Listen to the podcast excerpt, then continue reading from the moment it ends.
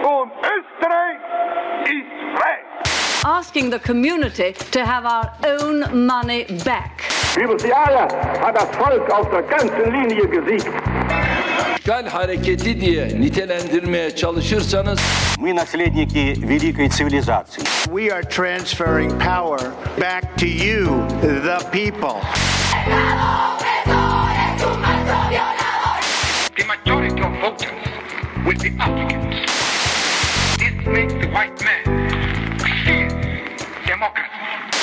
Hallo und herzlich willkommen bei Demokratie. Heute wieder mit meiner Lieblings-Podcast-Partnerin Nicole Töni. Hallo. Und mit mir, Steffi Jahn.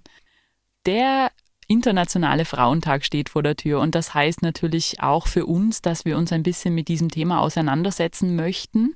Ähm, was bedeutet es denn eigentlich? Wie steht es um die Rechte der Frauen im Jahr 2021? Was bedeutet es in diesem Jahr, Feministin zu sein? Was ist das überhaupt heutzutage noch? Wir äh, laufen ja nicht mehr durch die Straßen und verbrennen unsere BHs. Äh, das heißt, was mache ich als Feministin heutzutage? Und das ist so ein Thema, was wir uns heute ein bisschen anschauen werden. Genau, mittlerweile haben wir die Option, diese BHs gar nicht erst zu kaufen, wenn wir sie nicht tragen möchten. ist auch für die Umwelt schonender. Absolut.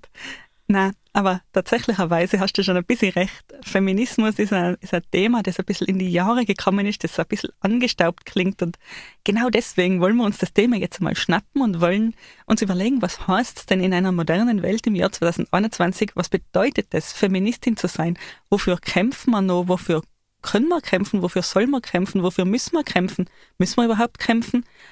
Und ich selber muss ehrlich sagen, ich bin ja bekennende Feministin und das schon eigentlich seit langem und ich denke, dieses Wort recht gut auf mich selber anwenden zu können. Aber je älter ich werde und je, je länger mein Dasein als Feministin so dauert, desto unklarer wird man selber, was genau das eigentlich bedeutet, wo die Grenzen sind von dem Begriff und was ich eigentlich selber von mir als Feministin auch erwarte, um ganz ehrlich zu sein. Weil, wie du schon gesagt hast, Steffi, die, die Grundkämpfe sind ausgetragen. Auf rechtlicher Ebene ist sehr, sehr viel erledigt. Es gibt das Frauenwahlrecht glücklicherweise. Es gibt das Recht auf die Unversehrtheit des eigenen Körpers, will heißen, dass man eine Abtreibung durchführen lassen darf, dass man dass Vergewaltigung auch in der Ehe eine solche ist und als solche bestraft werden kann. Äh, es wurden da ganz, ganz, ganz viele Siege erzielt, sodass man rechtlich eigentlich davon sprechen kann, dass Mann und Frau wirklich gleichgestellt sind, dass die Geschlechter na, das würde ich jetzt nicht sagen, Mann und Frau sind rechtlich gleichgestellt, die restlichen äh, Geschlechter vielleicht noch nicht komplett. Muss ich jetzt auch hinzufügen, aber das ist wieder eine Randbemerkung. Ähm, aber gesellschaftlich ist die Sache ein bisschen komplexer. Nur weil wir theoretisch die gleichen Rechte haben, heißt es nicht, dass wir auch, ja, dass Männer und Frauen wirklich in der Realität völlig ähm, die gleichen Chancen, die gleichen Möglichkeiten und die gleichen Lebensrealitäten haben, dass nicht bestimmte Dinge für, für Frauen einfach sich ganz anders darstellen wie für Männer.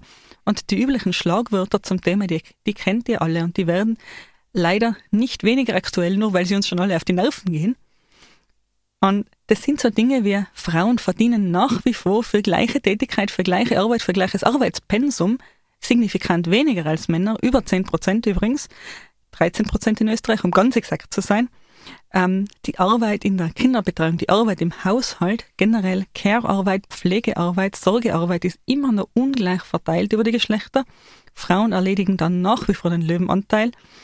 Nach wie vor ist die Objektifizierung von Frauen ähm, immer noch ein großes Thema und nach wie vor ist leider auch Gewalt gegen Frauen immer noch ein großes Thema, um ein, einfach nur einige dieser Beispiele zu nennen.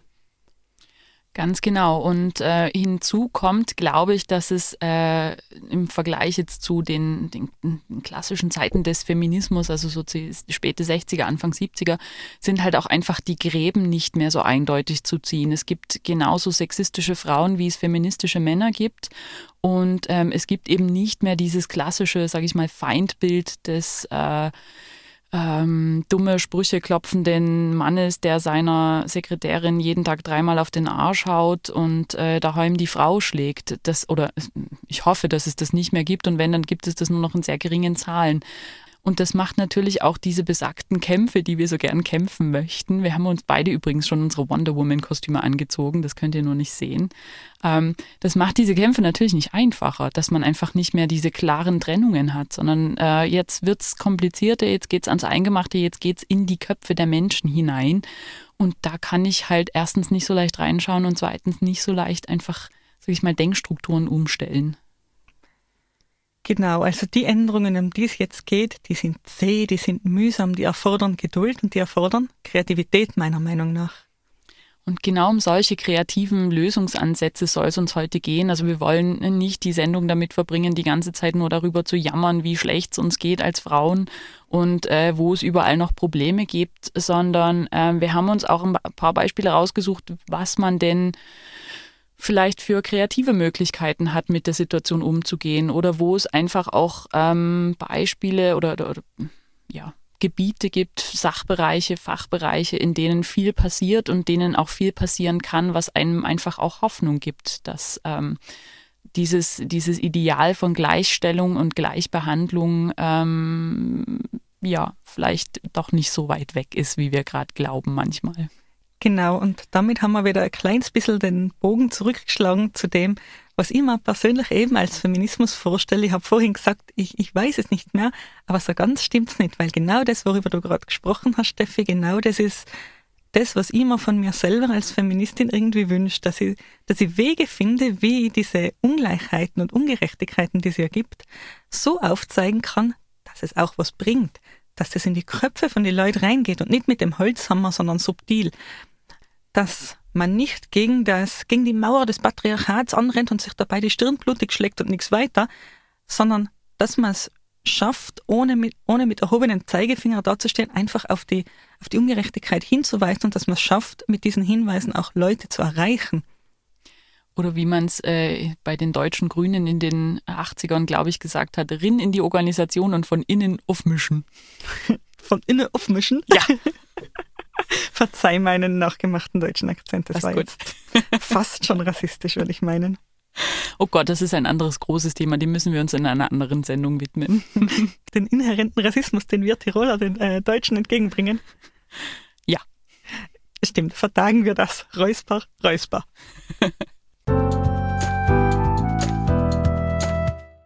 ja, wir haben uns ja, glaube ich, beide im Vorfeld so ein bisschen äh, umgeschaut, was es an Projekten gibt oder was es an ja, spannenden Gebieten gibt, wo einfach viel passiert.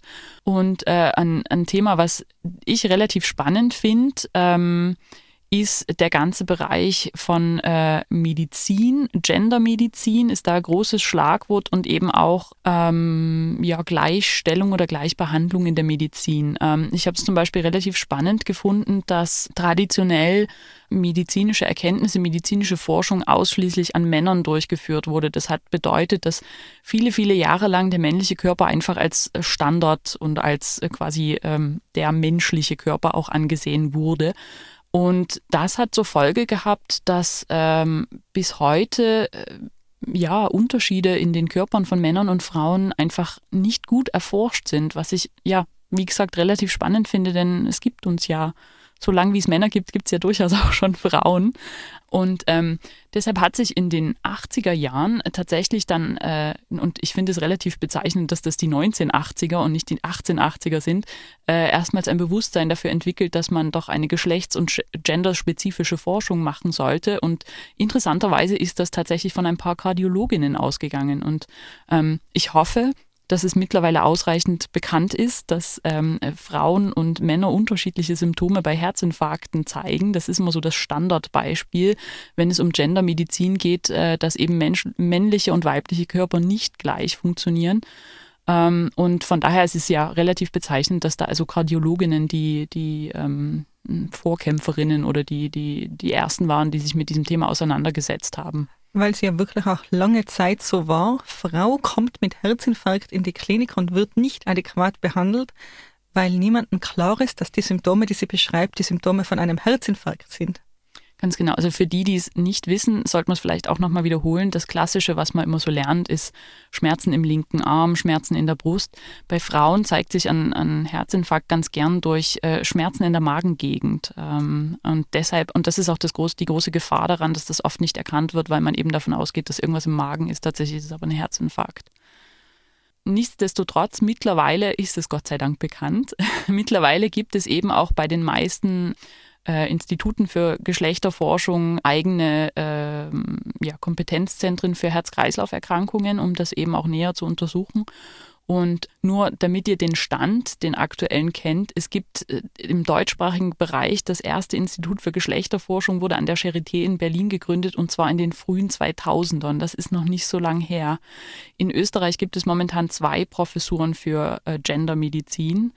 Die eine in Wien seit 2010, das sind zehn Jahre.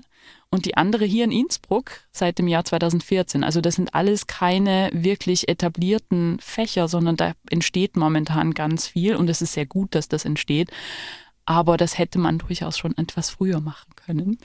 Genau, wenn man sich einfach ein bisschen überlegt, was an, ähm, was an potenziellen Fehlern da drinnen steckt, in, in diesem Gedanken, Frauen einfach wie einen kleinen Mann zu behandeln, medizinisch, man dürfte jetzt äh, das allererste, an was ich gedacht habe, war zum Beispiel der Kontergan-Skandal, wo einfach ja nicht, nicht wirklich klar war, ja, wenn man das jetzt schwangere Frauen gibt, das wird schon passen. Und ich weiß, dass in diesen Skandal noch viel, viel weitere Aspekte reingespielt haben. Aber nur so als Beispiel für, für schlimme Dinge sozusagen, die passieren können, wenn man weibliche Körper eben ja, als kleine Ausgabe von männlichen Körpern betrachtet.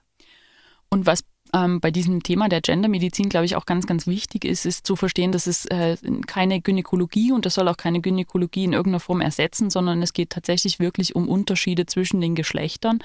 Und das ist nicht ein Fokus rein auf Frauen, sondern es ist wirklich ein Fokus auf beide Geschlechter beziehungsweise auf das gesamte Geschlechterspektrum. Also die Gendermedizin ist ähm, insbesondere auch was die, ähm, diver ich fasse sie jetzt einfach mal zusammen frecherweise als diverse äh, Geschlechter ähm, betrifft, äh, sehr, sehr engagiert. Es geht also zum einen darum, ähm, was ich für unterschiedliche Krankheitsbilder, Symptomatiken, Ausprägungen habe. Unter anderem ist es anscheinend so, dass Frauen eine wesentlich heftigere Entzündungsreaktion haben als Männer. Das heißt also, dass so Sachen wie Autoimmunkrankheiten bei Frauen viel häufiger sind. Bei Männern zum Beispiel sind Zuchtkrankheiten viel verbreiteter als bei Frauen. Auch da wird geforscht, wieso das so ist. Es geht um äh, die Entdeckung von Blindspots bei der Behandlung, also einfach Dinge, die man ähm, ja auf eine gewisse Art und Weise immer wieder ähm, unter den Tisch gekehrt hat oder halt ähm, einfach vergessen hat. Also zum Beispiel eben diese Herzerkrankungen bei den Frauen, die schwer erkannt wurden oder ähm, bei Männern hat man zum Beispiel bei der Nachbetreuung von Prostatakrebserkrankten ähm, überhaupt keine psychologische Nachbetreuung gemacht, was jetzt bei Frauen mit Brustkrebs zum Beispiel Standard war. Auch solche Sachen, dass man sich also anschaut, wie ähm, Geschlechterstereotypen und Geschlechterbilder, die in der Gesellschaft vorhanden sind, auch einen Einfluss darauf haben, wie diese Personen dann am Ende behandelt werden und welche Qualität von Behandlung sie, sie bekommen.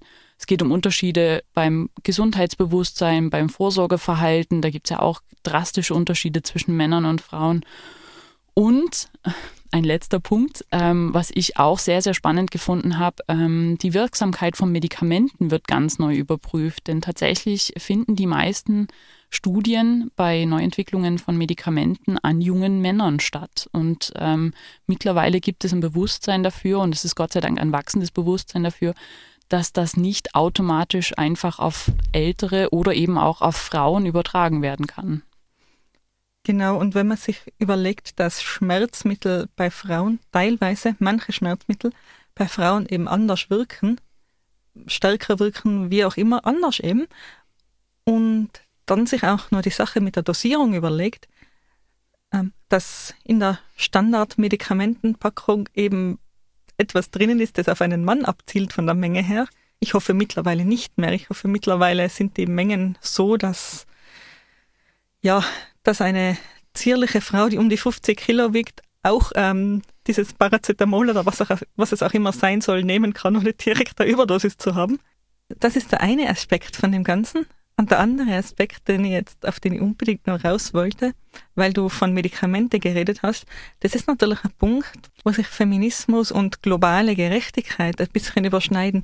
Weil man kann sich ja jetzt fragen, warum sind vor allem junge Männer, die ähm, die Medikamententests an sich machen lassen? Warum sind es vor allem junge Männer, die also ungetestet, also nicht ungetestete, aber un noch nicht zugelassene Medikamente nehmen? Warum sind es vor allem junge Männer, die dann diese, die Gesundheit eigentlich, die eigene Gesundheit riskieren, mit ihrem Körper ähm, solche Dinge sozusagen machen? Und die Antwort ist ganz oft die, dass das vielleicht nicht gerade junge österreichische Männer sind, sondern junge Männer in irgendwelchen anderen Ländern, wo die ökonomische Situation etwas prekärer ist und das oft äh, eine der wenigen guten Möglichkeiten ist, um schnell an etwas Geld zu kommen. Genau, und ich glaube, das ist auch ein ganz wichtiger Punkt, den du da anschneidest, der auch, äh, glaube ich, generell für die heutige Sendung geht. Feminismus heute funktioniert eben nicht mehr oder, oder, oder Geschlechtergerechtigkeit funktioniert in ganz vielen Fällen nicht mehr gegen dieses Feindbild eines sexistischen Konzerns, Menschen, was auch immer. Ähm, wenn zum Beispiel ähm, Medikamente nicht an Frauen getestet werden, dann hat das auch den einfachen Grund, dass äh, sich die Pharmafirma absichern will, äh, sollten diese Frauen eventuell doch schwanger sein, dass sie dann hinterher verklagt werden, weil das Medikament zu einem Abort geführt hat oder ähnliche Geschichten. Also das sind teilweise ja durchaus bis zu einem gewissen Punkt verständliche Gründe, warum diese Dinge so passieren. Das macht sie aber deshalb nicht in Ordnung. Also da kann man jetzt verschiedenste Motive auch unterstellen, warum dann auch mehr, mehr junge Männer bereit sind, sich solchen, solchen Prozeduren zu unterziehen, sage ich jetzt einmal. Und einige dieser möglichen Motive sind auch wieder in dieser, in dieser Rollenverteilung verankert, sind auch wieder darin verankert, dass ähm, Männer oft oder manchmal noch das Gefühl haben, der einzige Brötchengewinner sein zu müssen und ja, das klassische Rollenbild. Und weil du es vorhin schon angeschnitten hast, äh, das Thema mit den Schmerzmitteln und mit den Schmerzen, es gibt ja mittlerweile auch Statistiken darüber, dass ähm, wir einfach auch eine Tendenz dazu haben, weiblichen Schmerz in Anführungszeichen, also Schmerzen, die Frauen empfinden, weniger ernst zu nehmen als äh, äh, Männer. Also es gibt äh, aus den USA, das muss ich jetzt auch dazu sagen, aus den USA-Statistiken, ob man die so eins zu eins in, nach Europa übertragen kann, möchte ich bezweifeln. Aber ich glaube, dass die Tendenz durchaus auch hier da ist, dass bestimmte Gruppen ähm, ernster genommen werden in ihren Beschwerden und in ihren Schmerzen als andere Gruppen. Ein gutes Beispiel dafür ist ähm, eine Krankheit, die nennt sich Endometriose. Das heißt, dass ähm, Zellen der Gebärmutterschleimhaut außerhalb ähm, der Gebärmutter wachsen und dort eben für Vernarbungen sorgen und für starke Schmerzen. Und für Entzündungsreaktionen vor allem, die dann wieder die Schmerzen verursachen unter anderem. Genau. Und in Anbetracht dessen, dass äh, ungefähr 10 bis 15 Prozent der Frauen an dieser Krankheit leiden, finde ich skandalös, dass niemand diese Krankheit kennt oder sehr, sehr wenige Menschen nur diese Krankheit kennen und dass äh, da auch relativ wenig Forschungsgeld reingesteckt wird. Ähm, einfach auch, weil man jahrelang, also ich kann das nur aus meinem Aufwachsen berichten, weil man einfach damit aufwächst, von wegen, ja, Frauen haben halt Schmerzen während ihrer Periode und das ist halt so und pff, nimm halt die Pille und dann geht's schon. Also hör mal, du hast jetzt Regelschmerzen. Ja, also glaubst du nicht, dass jede Frau das durchleidet? Ja, jetzt nimm halt doch einfach die Pille und hab die bitte nicht so. Genau, das war der Klassiker im Sportunterricht. Wie? Deshalb kannst du nicht mitmachen? Ach, und übrigens, leichte Bewegung hilft da ja dabei. Ganz genau. Also ich glaube, ähm, zumindest die Frauen unter unseren Hörern äh, haben das alles schon mal gehört. Und ähm, tatsächlich ist es also auch so, dass es äh, oft viele, viele Jahre dauert, bis Frauen ähm, in ihrem Schmerz ernst genommen werden und bis diese äh, Diagnose dann auch gestellt wird. Und ähm, ich finde, das ist ein relativ gutes Beispiel dafür, dass da also ähm, die Gendermedizin recht, richtig viel zu tun hat, was das betrifft. Genau, und was halt ein bisschen dazukommt, und das ist in meinen Augen hm, fast ein bisschen fatal, ist, dass momentan immer noch relativ viele Gynäkologen eben Gynäkologen sind und keine Gynäkologinnen. Ähm, dass es relativ schwierig ist, auch, also schwierig, nicht unmöglich, einem Mann verständlich zu machen, wie sich denn ein Organ anfühlt, das er gar nicht besitzt, wenn dieses Organ eben falsch funktioniert. Und ich glaube, äh, nur um das vorwegzunehmen, ich glaube, dass wir da relativ gleich ticken. Ich spreche keinem Gynäkologen seine prinzipielle äh, Qualifizierung für sein Fach ab, überhaupt nicht. Aber ähm, ich vergleiche das mal ganz gern mit dem Zahnarzt. Ich hätte gerne einen Zahnarzt, der schon mal Zahnschmerzen hatte. Ja, das ist ein gutes Beispiel. Und was die Endometriose betrifft, ähm, das sind Schmerzen, die tatsächlich ähm, für die Betroffenen lebensverändernd sind. Das sind Tage, an denen es nicht denkbar ist, zur Arbeit zu gehen. Das sind Tage, an denen die Betroffenen ähm, heulend mit Wärmflasche im Bett verbringen und das nicht, ähm, nicht ein paar Stunden, sondern wirklich äh, ganze Tage, also mehr wie 24 Stunden. Und ähm, diese Art von Schmerzen scheint relativ schwierig zu sein, eben Gynäkologen klar zu machen. Wie gesagt, schwierig, nicht unmöglich. Genau. Ähm, wenn ihr übrigens über das Thema mehr erfahren wollt, da ist ein Do Dokumentationsfilm aus Österreich momentan in der, in der Entwicklung. Der sollte jetzt dann bald rauskommen. Der heißt Nicht die Regel. Ähm, hat sehr spannend ausgeschaut in, in, den Clips, die ich schon gesehen habe und wurde eben auch gemacht tatsächlich von einer Gruppe von Frauen, die alle selber daran leiden. Das heißt also, die wissen auch, wovon sie reden. Und ich kann mir durchaus sehr gut vorstellen, dass es einfach ein sehr, sehr frustrierendes Gefühl ist, dann zu wissen, ja, ähm, zu dieser, zu dieser Krankheit erfolgt die Diagnose im Allgemeinen relativ spät. Und wenn die Diagnose erfolgt, ist es eine relativ frustrierende, weil es ja eben ähm, weder ein Heil noch ein ordentliches Behandlungsmittel gibt. Ähm, weil wenn wir uns ehrlich sein, die Antwort, ja, nimm dann halt mal die Pille, ist eine recht unbefriedigende.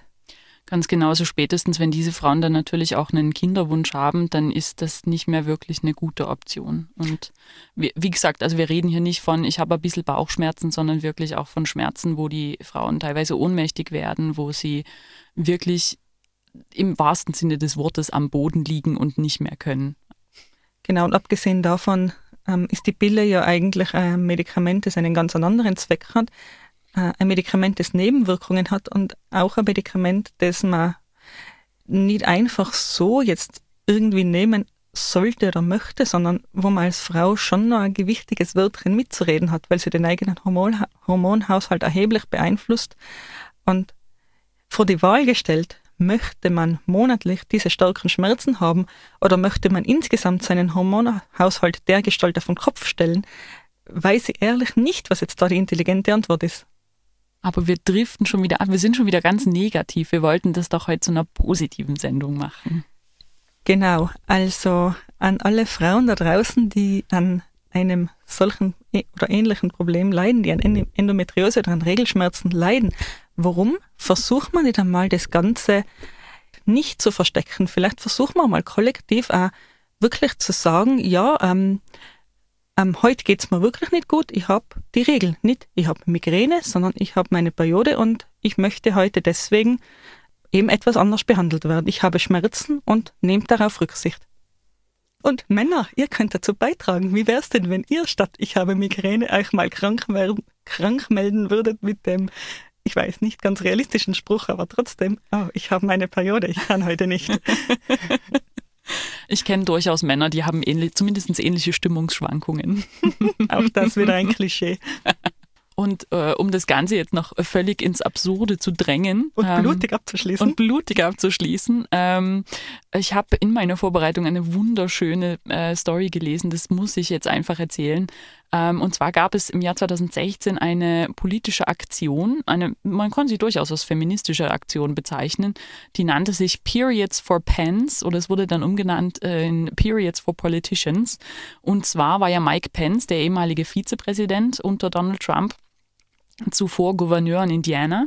Und 2016 hat Indiana ein neues Abtreibungsgesetz ähm, erlassen, in dem ähm, unter anderem die Abtreibung von äh, Behindertenföten äh, verboten wurde und unter anderem auch stand, dass äh, abgetriebene Föten und Fehlgeburten, egal wie alt diese sind, äh, beigesetzt werden müssen, in irgendeiner Form bestattet.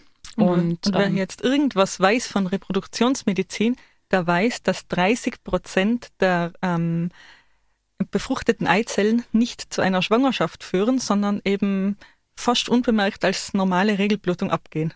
Ganz genau. Also in vielen Fällen äh, sind Frauen vielleicht in den ganz, ganz frühen Stufen einer Schwangerschaft, ohne es überhaupt zu wissen, kriegen ganz normal ihre Periode und, und denken sich nichts dabei. Aber das wäre ja tatsächlich auch dann in dem Moment schon eine Fehlgeburt nach diesem Gesetz. Denn wie gesagt, die, äh, da stand ja explizit drin, egal wie alt äh, der Fötus ist. Und daraufhin haben sich ein paar findige Frauen in einer Facebook-Gruppe zusammengefunden und haben dann anonym dazu aufgerufen, ähm, man sollte doch einfach, um da juristisch auf der sicheren Seite zu sein, Mike Pence permanent über den eigenen Status der Periode informieren. Einfach nur, dass man abgesichert ist und sagen kann, hey, ich habe ja gesagt, es ich habe jetzt gerade wieder meine Periode gehabt. Nicht? Also ich weiß natürlich nicht, ob das jetzt eine Fehlgeburt oder ein Abgang war. Also äh, lieber Mike Pence, bitte nicht, dass dann morgen die Polizei bei mir vor der Tür steht. Und das äh, haben dann tatsächlich auch einige tausende Frauen gemacht. Äh, wie gesagt, es wurde dann später noch auf weitere Polit Politiker, äh, dieses, die dieses Gesetz äh, nach vorn getrieben haben, ausgeweitet und fand ich wirklich eine sehr, sehr spannende und witzige Aktion.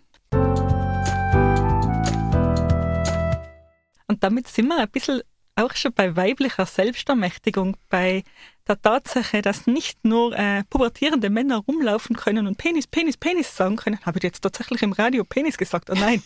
uh. ähm, Steffi, du musst jetzt mindestens so oft äh, das entsprechende Pendant von dir geben. äh, Vagina, Vulva, Vagina, Vulva, Periode. Bah und Muschi. Oh, Entschuldigung. so viele Begriffe. Ähm, okay, wir wollen euch jetzt nicht äh, ausschließlich mit weiblichen Geschlechtsteilen beschallen, obwohl uns das tatsächlich Spaß machen würde. Klammer auf, ich fürchte allerdings, dass wir weniger Synonyme finden würden als für männliche, was in sich schon etwas schade ist. Ähm, was ich eigentlich sagen will, ist, dass es ähm, eben diesen Teil des Feminismus gibt, der eben Frauen selbst ermächtigt, sich das Recht zu nehmen, das sie gern hätten. Das Recht eben zu nehmen, dass auch über weibliche Körperfunktionen, so wie eben wir gerade über die Periode gesprochen haben, äh, oder über weibliche Körperteile, weibliche Sexualität, ähm, weibliche Wahrnehmung auch von äh, bestimmten Sachverhalten, sage ich jetzt einmal, meinetwegen über Stimmungsschwankungen, die du vorhin erwähnt hast, in der Periode oder in den Wechseljahren oder während einer Schwangerschaft, über solche Dinge auch zu reden und die nicht mehr als Privatsache eben anzunehmen, weil, wie wir schon sehr, sehr lang wissen, das Private ist politisch auch einfach weibliche Sexualität als nicht etwas zu, zu behandeln, was so ein bisschen im versteckten Kämmerlein passiert oder wo man vielleicht nicht so drüber redet, sondern wirklich auch das Ganze nach außen zu tragen. Ähm, und, und, und einfach dazu zu stehen und zu sagen, keine Ahnung, ähm, ich stehe auf dieses oder jenes und ähm, ich nehme mir das jetzt halt einfach auch. Wieso sollte ich das nicht tun? Männer haben das die letzten hm, tausend Jahre gemacht. Unter gegenseitigem Einverständnis natürlich, das muss man schon jetzt dazu Absolut. sagen. Gilt natürlich auch für Frauen, dieses gegenseitige Einverständnis, aber vor allem auch, ich artikuliere meine Bedürfnisse, ich artikuliere meine Wünsche, ich man kann auch einmal einem Mann sagen, was einem im Bett gefällt und was einem nicht gefällt und dass bestimmte Dinge vielleicht mehr Spaß machen und andere weniger und dann ja, wird sich der verständnisvolle oder auch nicht so verständnisvolle Partner entweder danach richten oder halt Partner gewesen sein. Ja, und dieses, ich finde dieses Thema dieser, dieser Selbstermächtigung oder dieser Empowerment finde ich relativ spannend, weil es ähm, da schon auch immer wieder äh, relativ starke Kritik gibt, wenn das Ganze ins Extreme getrieben wird und weil man teilweise von außen auch gar nicht unbedingt erkennen kann, ist es jetzt ist es Empowerment, wenn äh, eine Frau selbstbewusst ihre Reize zeigt, wenn sie auf der Straße von mir aus in einem kurzen Rock und hohen Schuhen äh, geht? Ist das für sie Empowerment? Macht sie das, weil sie eben genau bewusst sagen will, ich bin so, wie ich bin und ich finde mich so gut und ich will das so zeigen? Oder ist es einfach ein Zurückfallen in alte Klischees, weil man vielleicht auch weiß, dass man damit relativ bequem an best also bestimmte Dinge bekommt? Genau, also die hochhackigen Schuhe und der kurze Rock, die können heißen, hey, fuck you, ich gehe so aus dem Haus, wie ich möchte und du hast keinen Anspruch auf mich. Aber sie können auch das genaue Gegenteil bedeuten. Sie können auch einfach nur heißen, ähm, ich trage das jetzt aus dem, äh, weil, weil ich gern angesehen werde, weil ich möchte, dass ich Blicke auf mich ziehe und es kann auch völlig unpolitisch sein sozusagen. Und das ist sehr, sehr schwer zu unterscheiden. Andererseits müssen wir es unterscheiden, ist die Frage, Steffi. Ich weiß nicht, ob wir es unterscheiden müssen. Ähm, ich glaube, es kommt darauf an, was man damit erreichen will und wie ernst man damit genommen werden will. Also ich finde, ähm, für mich immer ein gutes Beispiel für dieses Thema ist äh, tatsächlich Hip-Hop, obwohl ich, das muss ich jetzt auch dazu sagen, ich habe von Hip-Hop als Musik und als Kultur relativ wenig Ahnung. Ich kann nur die Dinge beschreiben, die ich beobachte. Und äh, was mir eben aufgefallen ist, gerade in den letzten Jahren, dass da also wirklich, ähm, mein Hip-Hop war für mich immer ein teilweise wirklich sexistische, eine sexistische Kultur. Und ich denke, ich möchte das nicht verallgemeinern. Es gibt bestimmt auch äh, feministische Hip-Hopper, keine Frage. Und es gibt da auch durchaus ähm, eine, eine, Tradition von starken Frauenfiguren. Aber wir denken jetzt an, an MTV, wir denken an Typen auf Autos mit glitzernden Goldketten, die Yo, Yo sagen und hinter ihnen halten äh, leicht bekleidete Frauen ihre Oberweite bzw. Hinterteile in die Kamera. Ganz genau. Will das ist schüttelnd ja, nicht vergessen. Das ist ja das klassische Klischee des Hip-Hop-Musikvideos. Und ähm, in den letzten Jahren hat es aber immer mehr äh, äh, Künstlerinnen gegeben. Also ich denke da an jemanden wie Mickey, Nicki Minaj oder Cardi B, die eben genauso eigentlich oder auf eine sehr ähnliche Art und Weise ihre Körper zur Schau stellen, aber das eben bewusst als, als Symbol von Macht zur Schau stellen, als ein, das ist mein Körper und ich kann mit dem tun und lassen, was ich will und es geht dich nichts an. Und da ist es natürlich relativ schwierig dann zu unterscheiden, weil die natürlich, die haben jetzt auch keinen Einfluss darauf, was die Männer, die ihre Körper so sehen, dann machen oder nicht machen. Also ich glaube, das ist, das ist genau ein Thema, wo wir, wo wir am Kern des Ganzen heutzutage sind, dass du eben nicht mehr einfach ähm, beurteilen kannst, warum jemand etwas tut. Aber ich glaube wirklich, wir müssen es auch nicht beurteilen.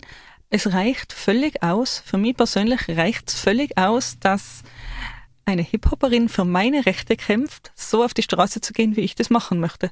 Ganz genau. Und, Und aus welchen Gründen ich dann so auf die Straße gehe, wie ich das machen möchte, ist meine Sache. Ganz genau. Und ob du dabei einen Sack anhast oder einen kurzen schwarzen Lederrock, das äh, ist vollkommen dir überlassen. Ey, nix gegen den kurzen schwarzen Ledermini. Ohne dir zu nahe treten zu wollen, aber ich glaube nicht, dass du der Typ für den kurzen schwarzen Ledermini bist.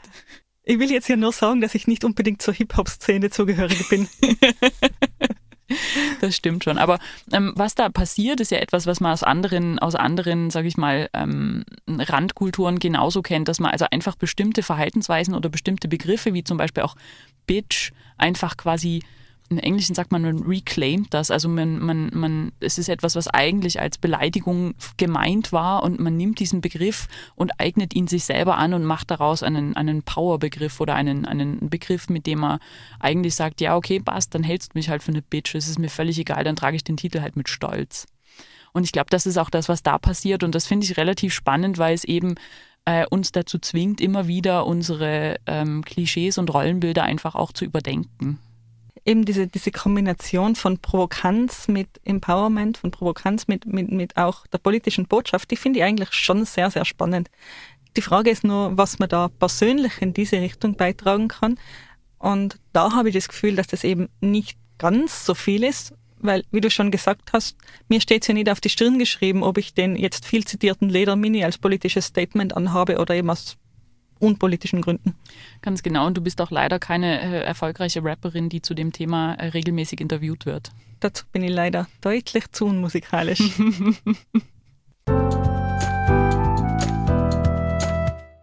wir wollen jetzt ja nicht, nicht unbedingt uns nur auf äh, berühmte Frauen konzentrieren, die da für unsere Sache kämpfen. Wir wollen das ja auch selber tun eigentlich.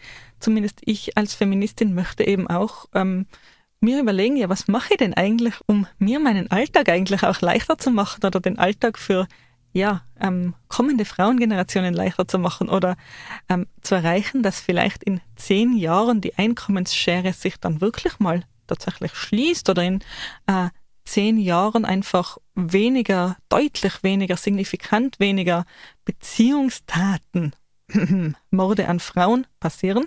Und ich habe schon ein bisschen gesagt, das, was ich, was ich spannend finde in dem Kontext, sind dann, äh, ja, eigentlich geht es um Maßnahmen, die das gesellschaftliche Bewusstsein verändern. Es geht darum, dass wir unser Umfeld anstupsen, und zwar auf einem, auf einem Weg, wie unser Umfeld empfänglich ist für dieses Gestupse.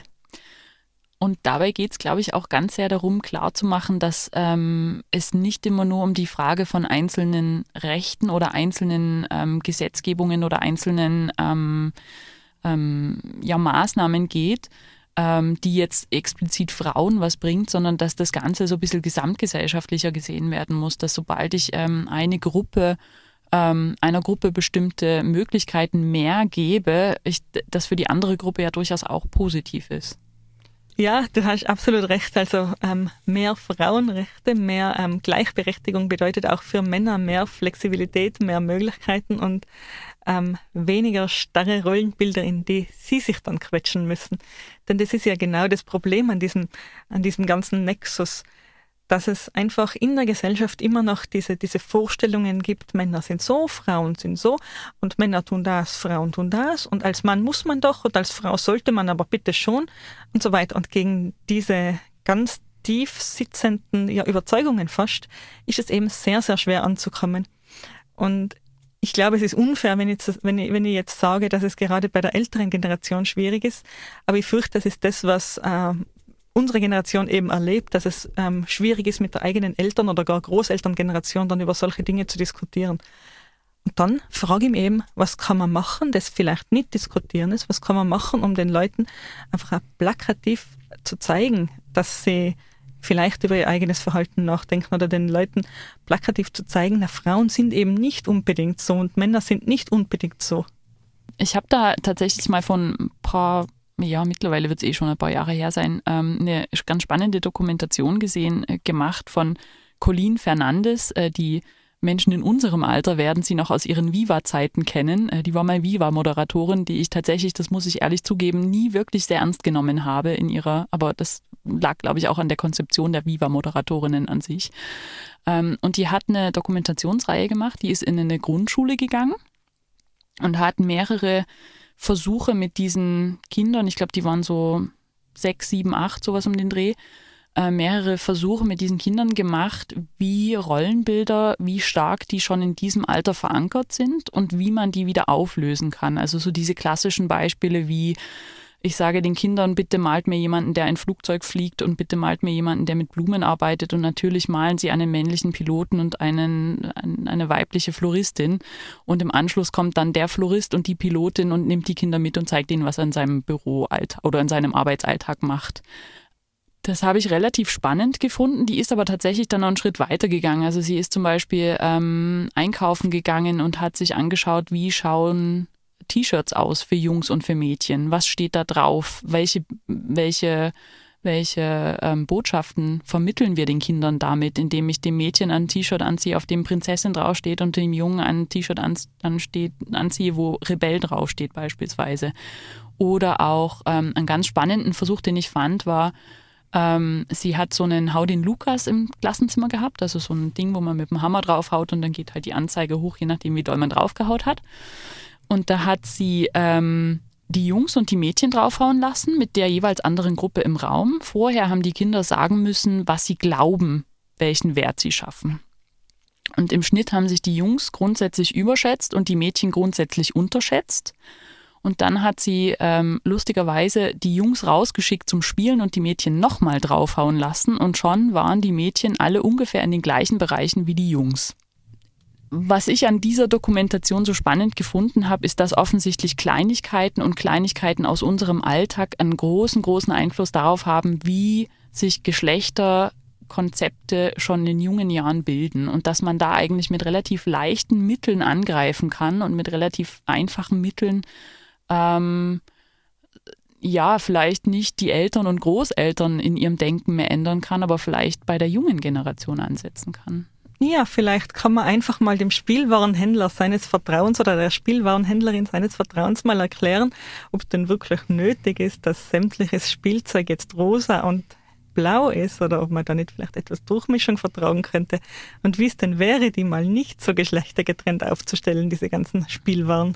Das Spannendste an Rosa finde ich ja bis heute, dass äh, Rosa eigentlich im 18. Jahrhundert eine wirklich explizit männlich konnotierte Farbe war und dass sich das in den letzten 200 Jahren so extrem gewandelt hat. ja, jetzt bleibt trotzdem die Frage, welche Spielsachen es dann sind, die da rosa verpackt sind. Natürlich. Und ich gebe dir einen kleinen Hinweis. Es ist allermeistens nicht die Actionfigur, die tolle Dinge tun kann, sondern es ist die langweilige, äh, langweilige Puppe, die nicht einmal auf eigenen Füßen stehen kann, ohne einen Markennamen nennen zu wollen.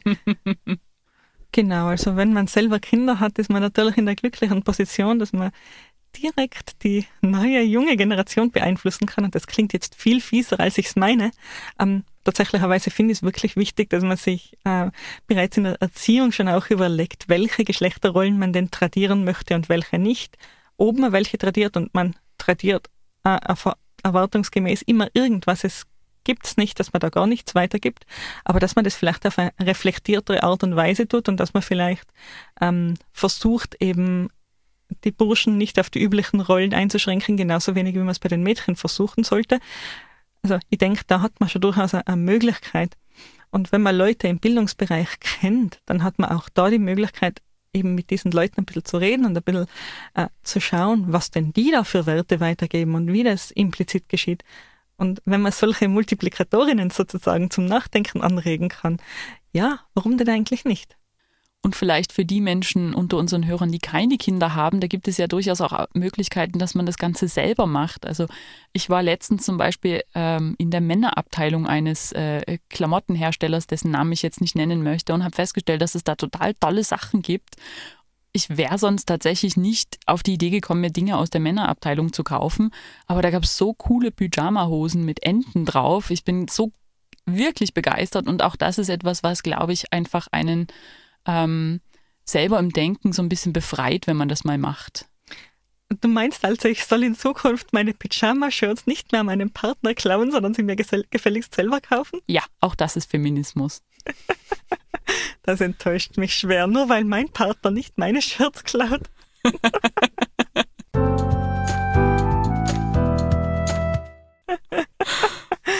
äh, nein, äh, im Ernst.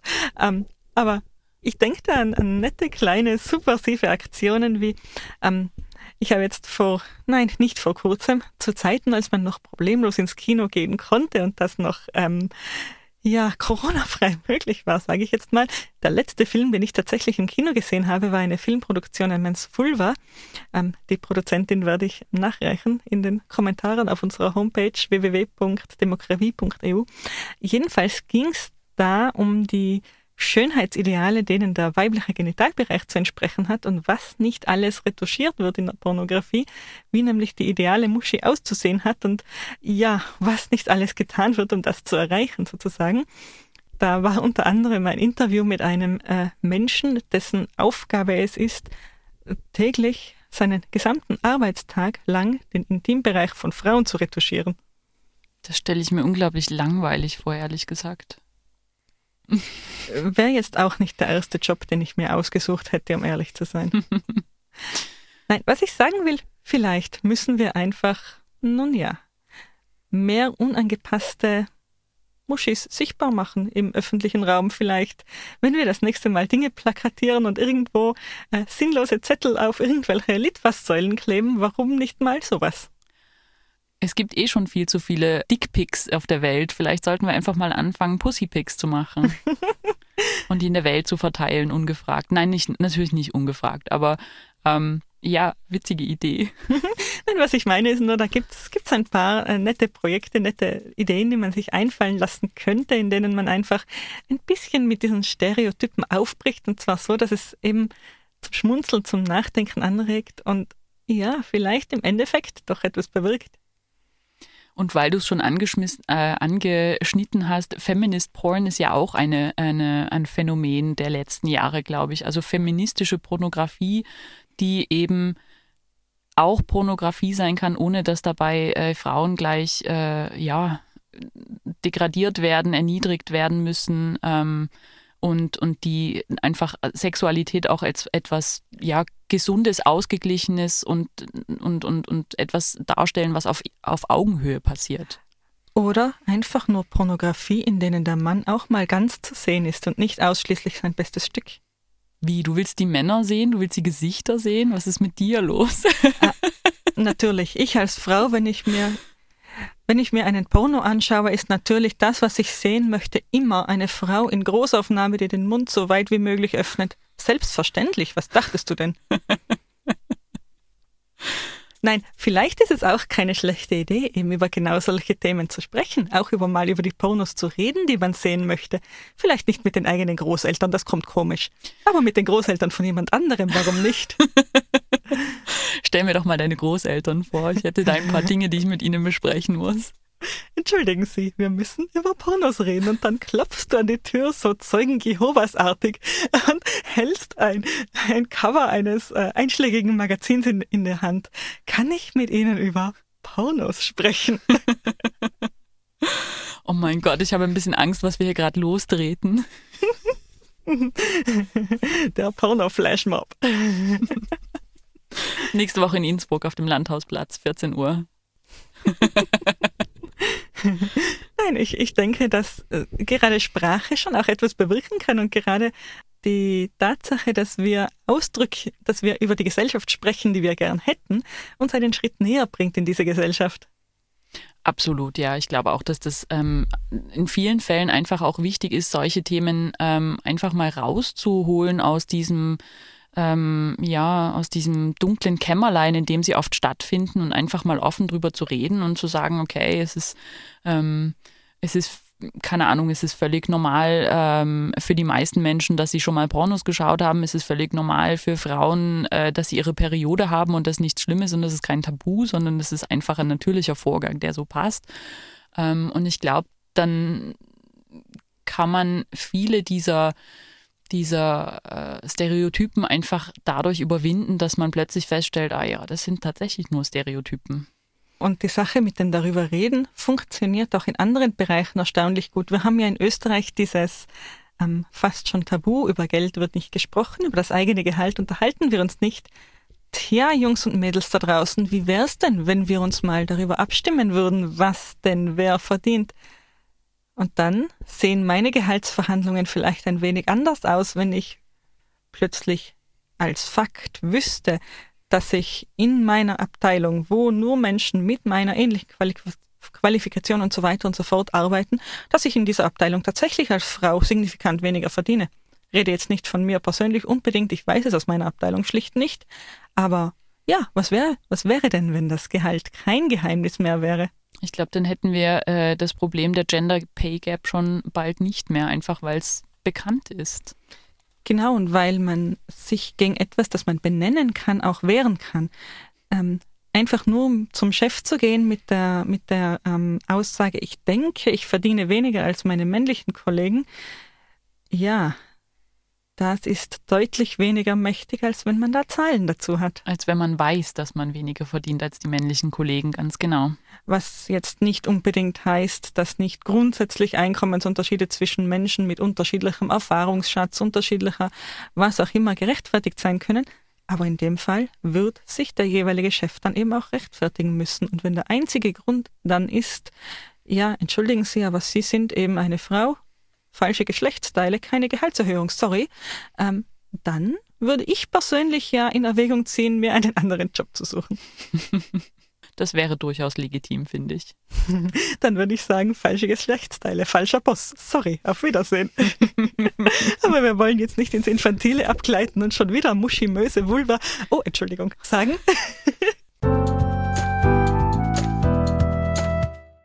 Nein, also ich glaube, wenn man etwas, wenn man ein Fazit aus dieser heutigen Sendung und aus unserer äh, lustigen bunten Parade an Feminismus-Themen die wir gerade hinter uns gebracht haben, äh, ziehen kann, dann ist es ähm, miteinander reden und Dinge aussprechen und ähm, ja, vielleicht nicht unbedingt mit, äh, nicht unbedingt über feministische Pornos mit den Großeltern reden, aber vielleicht einfach mal sagen, was einem auf der Zunge liegt und äh, so versuchen einfach äh, Dinge in die Öffentlichkeit zu bringen, weil ich glaube, dass ganz, ganz viele von den äh, Problemen, die wir, die wir immer noch haben, wenn es darum geht, dass Dinge nicht, dass Menschen nicht gleichgestellt sind, eben genau deshalb so prävalent immer noch sind, weil wir nicht drüber reden, weil sie im Dunkeln passieren, weil wir uns nicht trauen, es anzusprechen, weil wir Angst haben, sofort als die hysterische äh, Meckertante hingestellt zu werden.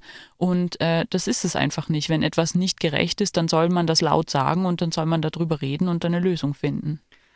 Und vor allem ist es wirklich schön, wenn man es dann auch noch schafft, ähm, klare Zahlen, Daten und Fakten zu schaffen und ähm, eben diesen, dieser Wahrnehmung der hysterischen Mimimi-Tante schon von vornherein eben einen Riegel vorzuschieben. Ähm, sozusagen es ist nicht nur meine Wahrnehmung, dass ich hier im Unternehmen äh, finanziell nicht wertgeschätzt werde, sondern es ist etwas, das ich belegen kann sozusagen. Und, und hier anzusetzen bei den ähm, belegbaren Dingen, bei den ähm, bei den Dingen, die man auch artikulieren, die man ändern und die man so eben angehen kann, das, das finde ich für mich selber eben eine, eine, doch eine gute Möglichkeit. Und dem kann ich absolut nichts mehr hinzufügen.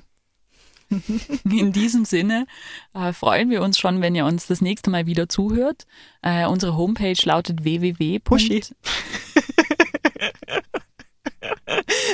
ich kann hier meine Arbeit so nicht machen.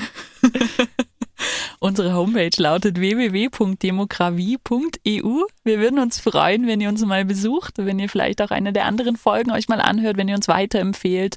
Ähm, erzählt euren Freunden und auch euren Feinden von uns. Und ähm, ansonsten wünschen wir euch äh, alles Gute und bis zum nächsten Mal. Genau, und stay feminist. Tschüss.